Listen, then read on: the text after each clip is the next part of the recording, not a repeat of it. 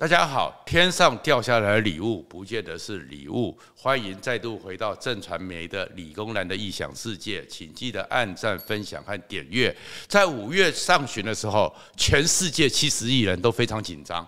为什么？最后 NASA 还出来发表声明，痛斥中国的长征五号叫做不负责任。最恐怖，三十年来二十二吨最恐怖的太空垃圾，射后不理，在天上乱飞。要是真的打下来的话，那会是人类浩劫。所以当时大家都非常非常的紧张。那这种紧张里面，为什么大家对太空垃圾这么担心呢？首先呢，就给各位看这个一个老太太。这个老太太呢，她的名字呢，她很特很普通，叫做安霍斯特。她是人类历史上。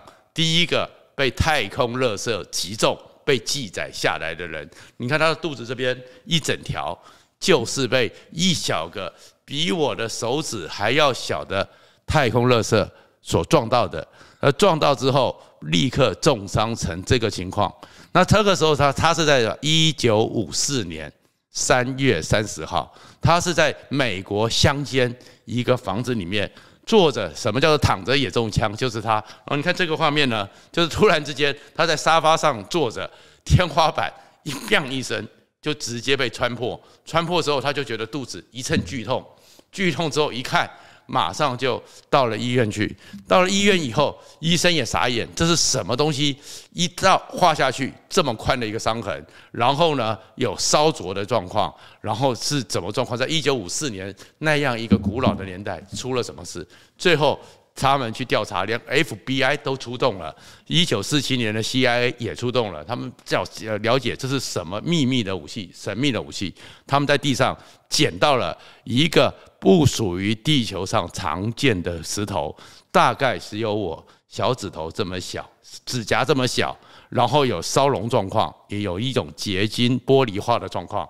发现它是从太空打下来，所以这个老安安这位老太太从此被记录下来。原来太空垃圾这么的多，会被击中人。然后呢，这个是在一九八零年代呢，加拿大的一位先生，你看他的车子也是开一开开一开，砰的一声，然后呢就停下来，然后不知道发生什么事，最后呢整个车子在这边就发现是像花生米这么大。又是某一个太空垃圾从高空上直接打下来，打下来之后就击中它，击中它之后，因此它的车子就将毁了。那为什么这么小东西可以有这么高的速度、这么快的能量呢？因为其实太空垃圾的可怕就在于它的速度真的太快了。我们知道说，你要在高空里面，至少我们要维持着一个向心离心力 r 分之 m v 平方嘛。所以，如果像在太空上几百公里这么高，你一个这么小，你大概只有几克重，你的速度就要非常快，你才可以维持在轨道运行。所以它的速度都是四十二十几倍音速到四十几倍音速，然后直接这样贯穿下来。所以太空的状况，太空的这些垃圾虽然小，但是因为速度快，所以它比弹药还可怕。而比弹药还可怕呢，被击中的话。当然就会造成很多问题，而事实上呢，有一次呢，我们和平号太空站太空人还紧急撤离，也就是一个大概是像我这么这个上面指甲这么小的一个螺丝，在太空中飞过来，直接击中他们的窗户，一击破损、穿透、漏气，所以还有一次紧急撤离。所以太空垃圾是非常可怕的。那但是呢，被陨石和太空垃圾击中的几率到底有多少呢？其实先不管我们现在在太空上的那么多的卫星，地球上基本上就有机会，因为我们知道有很多的小行星、很多流星就是陨石，就是太空垃圾会打下来。加拿大在一九九四年和到一一九七四九七四年到一九八三年，还启动了一个国家研究计划，他们发现呢。大概大每一年在地球上大于一百公克这样的太空垃圾集下来，一年有一万九千多次。然后呢，大于一公斤的太空垃圾打到地球上来呢，一年会有四万四千一百颗，所以其实我们真的很危险，天上随时会掉下来礼物。然后，但是呢，这还是只是一那些陨石哦。英国呢，到二零零六年的时候，他们 MI 六呢也曾经委托过研究计划去做调查，他们说如果被陨石击中。每七百年有一个英国人会被打中会死，所以几率其实还是有的。然后呢，加拿大发现每九年呢就有一个人有机会被太空的陨石和垃圾给击中。然后甚至于呢，在一九九一年八月的时候，你不要以为只是英国、加拿大，乌干达有一个八岁的小男孩很倒霉，他呢是在一个树林底下，上面都是那种很大很大的那个阔叶林，结果突然之间痛了一声。昏倒昏厥，然后擦过他这边一条伤痕，最后发现也是一个大概是比这个大拇指还小的一个太空垃圾打下来，直接擦到他。不过他人没有过世，为什么？是因为穿透那些上面的树冠层。可是，一路能够这样穿透下来，你就知道这些太空垃圾到底有多可怕。但是，这样一个太空垃圾本来只是天上的陨石，还那还是自然的。可是现在更可怕的是。这整个太空中非常恐怖的是一大堆人为的。其实我们在地球上，我们出去的时候，太空我们常常讲说，哎，好像太空是非常的干净，空无一物。其实不是，这个是我们目前真正的地球外围。你会看到，其实这上面到处都是光点。从一九五七年第一个人造卫星史波尼克上去之后，几十年下来，整个地球上。其实是充满了密密麻麻的，都是在我们的上空飞来飞去。只要哪一天速度不够了，哪一天被碰撞了，哪天怎么样就会掉下来。所以在我们地球是很危险的，赶快去火星是比较安全。那这里面是这么多东西是什么呢？就是这些卫星。其实我们上方，如果你真的把它放大化，我们已经是上方有这么多密密麻麻的。一大堆卫星，光美国的间谍卫星就有九百多个，加上俄罗斯，加上中国，中国、俄罗斯、中国已经有三百多个，俄罗斯也目前存在还在运转的有两百多个，印度也有，日本也有，法国、巴西各国，你就知道天上很危险，而且很危险的时候，除了这些卫星之外，还有更恐怖的事情是，甚至于还有一个是十吨重的钢铁做的门也在上面。美国在早期的时候，为了研究核子弹，在内华达州，我们知道内华达州有很多地下核爆基地。第一次他们做地下核爆，挖深两千米的地道，然后把原子弹放在地底下。放在地底下之后呢，然后他们想说，怎么样让那个原子弹爆炸的威力不会溢出来，不会造成伤害？所以用了一个十吨重的钢钢铁门把它给封住，然后就一起爆，就一起爆之后。整个地面一爆炸之后，高温高热，所有所有的泥浆岩石被溶解之后，坍塌之后，最后再往上一爆一冲，那一个十吨重的钢铁门也是第一次冲到太空区。所以，真正的第一个太空垃圾，那是在一九五三年，是比俄罗斯的史波尼克还早。事实上，是一九五几三年的时候，美国就打了一个十吨重的钢铁门到了太空。那太空有这么多的垃圾，可怕在哪里呢？基本上，它的运行轨道绕着地球走，我们摊开来看，大概通常都在北纬四十五度到南纬四十一度之间，因为就这跟着这样跑。而这样跑的话呢，有些快。十八分钟就经过你头上一次，有些慢，大概一两天经过你头上一次，就这边转。那转的话呢，集中在这个区域，而这个区域呢，大概是地球上百分之八十的人口聚集的地方。如果打下来，打到海洋，那至少安全一点；如果打到陆地上，基本上就是人类比较有开发的地方，所以打下来是非常危险的。也因此呢，做这样一个太空武器。太空上的状况是必须要负责任的，而中国这次为什么让全世界那么愤怒，就是因为它不负责任。什么叫负责任呢？你说全世界这么多卫星有没有掉下来过？有。其实呢，在一九八零年代，俄罗斯有一个叫 Cosmos，他们其实我们叫宇宙，我们是用 CMOS，那俄罗斯它是用 K 改成 K K O S M O S，Cosmos 一二二零这样一个卫星呢，上去之后就故障。一故障之后呢，它里面呢就开始往下坠落，就跟这次的长征五号 B 差不多。它马上往下坠落的时候，那时候很紧张。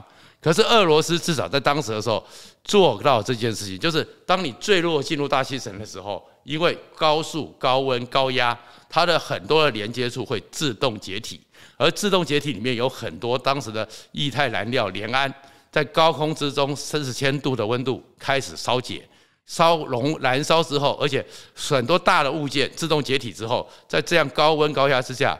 最后在大气层中烧毁，落到地上已经没那么严重。然后二零零九年的时候呢，又有一次呢，它的科莫斯另外一个卫星跟美国空通讯卫星空中一撞，直接一撞在太空中，不晓得是怎样就撞在一起，就毁掉了。毁掉之后又形成一些太空垃圾。所以基本上呢，目前我们看到的是大概呢，科学家预估现在在我们头顶上随时会掉下来这样一个卫星。其实，如果他们常常碰在一起，或废弃的，或解体的，或成为螺丝的，各种零零碎碎，至少四万六千件都在我们头上，随时会掉下来。甚至有很多人呢，还去去算说，经过这么多年来解体。甚至呢，有些机构还宣称的比较夸大，说是一亿七千多万件太空垃圾在我们头顶上飞来飞去，所以让人家觉得害怕。可是要负责任是什么意思？美国也会出这种事情，各国都会出这种事情，所以大家呢，至少真的有很多时候不小心失控，你要想尽办法。去把它给处理掉，而不是让全世界在那边赌运气，看谁的运气好。就像这一次呢，马尔地夫幸好运气好一点，是跌到海里去。如果跌到马尔地夫上面，马尔地夫最近因为全球暖化，都已经快要被淹过去了，还被击中。那美国有没有？美国是怎么负责任的？跟中国就不一样了。其实，二零零八年一月四号，美国有一个通讯卫星上去之后，发现故障，发现失控。而它上面当时还有四百五十五公斤的联氨，联氨是非常毒的。如果说没有被解体掉，没有被燃烧掉，碰到之后是非常毒的。你皮肤接触之后，吸进去之后会变成紫青色，而这紫青色的联氨其实造成很大，呃，几乎是无药可救，人的呼吸系统和循环系统都受到摧毁。当时还有四百五十万，所以卫星掉下来很可能击中地球上任何一个地方。甚至于是还有一个状况是，那些联氨如果下来，也是毒气在大气层里面外泄。然后卫星打下来，刚才我们为什么看到说那么小的就造成大伤害？在二零一零年前后，曾经有一个俄罗斯的五十几年前的卫卫星解体之后，但是因为有一个部分没有处理好，大概就这么大，大概一一尺两尺这样一个体积，然后呢，重量是一百。一百多公斤，最后打下来的时候，打到了阿根廷的一个城镇，那样的东西加上那个速度，一下来之后，一条街全毁，所以它的力量那种冲击能量是非常大的。所以美国当时就看到说，有一颗卫星，还有四百五十五公斤的联氨，就说美国负责任的方法是什么？当时的小布希总统在一月四号立刻启动了一个紧急应变委员会。召集了是洛克希德马丁公司、DAPA，还有美国的霍普金斯大学，还有 NASA 顶尖科学家两百名，立刻启动一个紧急的应变会议。而这应变会议里面呢，开始呢，太平洋第七舰队、美国大西洋第六舰队通通启动，还有第五舰队三大舰队通通启动。启动之后呢，美国的 TMD、NMD。S 波段雷达全部对着天上开，然后呢，改良叫洛克希德马丁公司加强他们的标准三飞弹，然后在夏威夷的天文望远镜全程追歼，然后最后还改了三艘一个提康德罗加的伊利湖这样的巡洋舰，凯迪特还有罗素号两艘伯克级的巡洋舰，改善他们改提升他们的神盾系统进行监测，开始追歼。就是说，如果真的出了问题，真的这颗卫星如果要可能会击，不是击到大海，是击到人类的居住地的时候，立刻发射飞弹把它给摧毁掉。所以美国这叫做负责任，而且美国当时呢还跟国际救难总署，已经美国主动的派出了全世界组织了六个紧急救难队。如果真的没有办法摧毁掉，或是飞弹打上去之后打得碎片不够碎，在太空中没有办法完全的被燃烧掉，美国的六个国际救难组小组立刻会登去，赶快去进行救难结束，这个叫做负责任。可是我们看看这次长征五号呢？中国的小粉红还在说，中国说这是绿媒，这是台湾人在故意污蔑他们。那 BBC 也这样报道，纽约直接指责，纽约时报直接指斥中国不负责任。显然，BBC 和纽约时报都是台湾的绿媒。这样中国这么不负责任、事后不理，才会引起各国的愤怒。你去比对美国的做法，你去比对俄罗斯的做法，那事实上中国已经不是第一次这样子了。上次他们的天宫一在二零一七、二零一八年也是在那边乱绕，不晓得会落到哪里，全世界都紧张的要死。最后是大家也拍到画面，这落在大溪地的外海之中坠落到海里去。可是这样一个中国已经不是一次了，好几次。然后去年的时候在香港海岸也有一个村庄被击中，不过幸好是郊区，所以没有人受伤。也看似疑似是长征火箭的残骸。所以你要发展太空没有关系，但是你负责任一点，你把它算得精准一点，而且事实上。弹道学基本上并不是一个一定需要台积电五纳米的晶片算得出来的。如果大家有去看所谓的关键少数这个电影，整个飞火箭上去之后怎么落下来，怎么处理，那是用牛顿力学加微积分就算得出来的。所以当时美国的阿波罗计划，三个女性用手算都可以算到阿波罗计划这么精准。怎么出去？什么角度出去？下来之后落在太平洋的什么角落？大西洋什么角落？军舰应该怎么去等待？都算得到。七十年前用手算都算得到，你中国到了今天完全不负责任，事后不理，这才是让全世界对于你这个太空垃圾的垃圾行径感到非常愤怒的状况。然后再过来呢，天空一号那时候中国让全世界更傻眼的是什么？他还掉下来就算了，他那时候事后还出来宣布说，他们的能力、他们的国力比美国强。为什么？因为这样一个高速的武器东西在天空飞，速度二十几倍音速，如果你追踪得到，代表你雷达的监测能力，代表你判断的能力，代表你遥控的能力都非常强。所以那时候美国为了天宫一号，也是全国全世界的八百多个。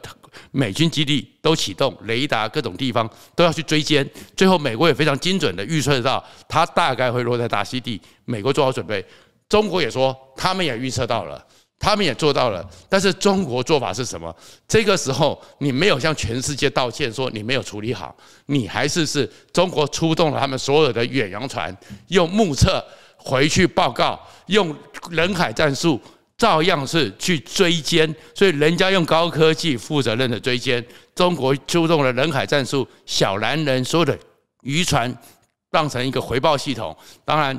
也说他们做到了，还要去向全世界说他们比美国提早几分钟预测到落点。你觉得这样一个国家，这样一个太空垃圾，为什么让人家讨厌？那事实上，我刚才讲说俄罗斯怎么做到？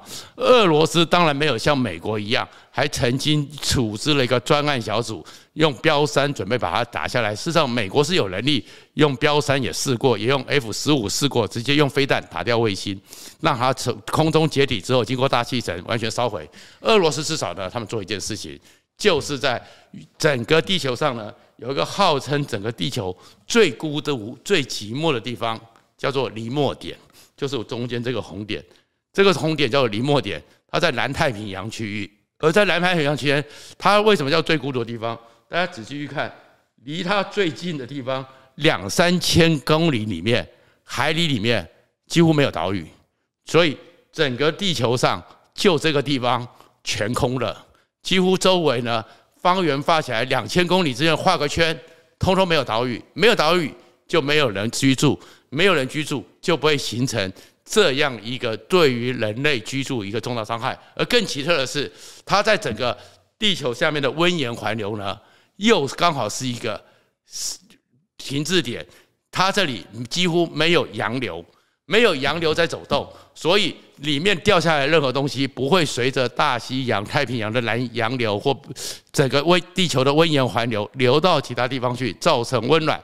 那因为它没有洋流，所以它在这边呢就不会带来微生物的一个移动。所以在这里边呢，海底下也几乎很少有生物族族群，所以也不会造成生态上一个重大的破坏。所以苏联解体怎么办？苏联至少做一个负责任的事情，他们呢就把他们的太空卫星，基本上当你要落下来的时候，都精准的导引掉到这边。现在在这个太空这个叫做临末点呢，是叫做太空坟场。太空坟场里面有三百多个卫星掉下来就到这边，苏联就有两百一十六个，所以苏联也是很负责任的，用他们的计算能力。让这些太空垃圾不会随便的乱砸人的头里面，大家不要像中乐透一样，不晓得会不会砸到我的头上。只有中国好几次了，所以中国让人觉得很愤怒。但是回来了，中国可以两手一摊说他们的运算能力就是不好啊，他们的晶片就是被台积电害的啊，就是被川普害的，被拜登害的啊。问题在于说，中国难道没有能力把它击落吗？从二零一八开始，二零零八开始，一直到现在。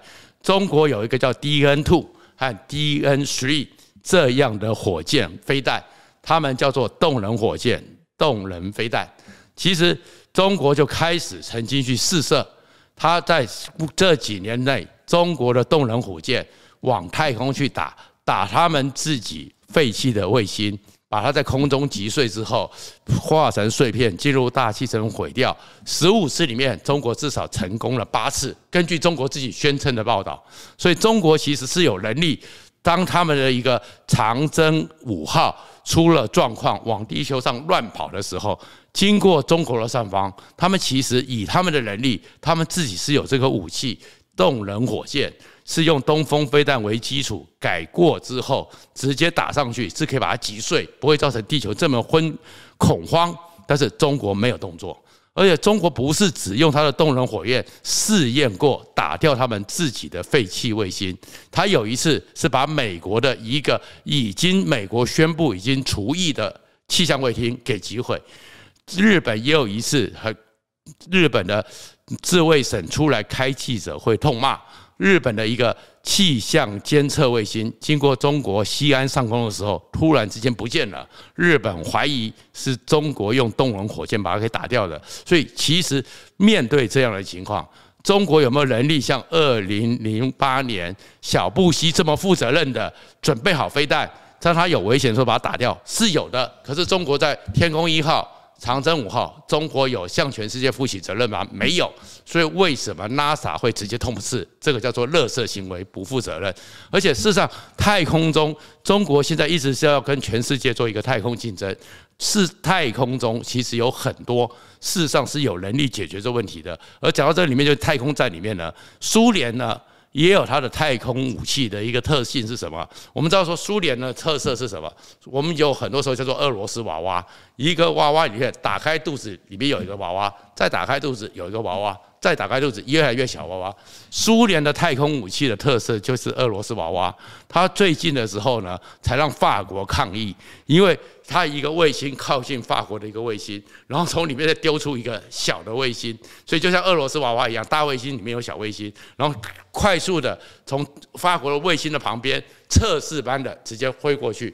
然后上次二零一五年的时候，苏联呢又同时有三颗卫星打上去之后，会在空中太空中变轨，变轨之后移动到靠近美国的卫星，然后在美国的卫星里面。经过精密计算的从旁边插过去，这也就是苏联准备打太空战争。苏联有它的武器，而整个中国有它的动能武器。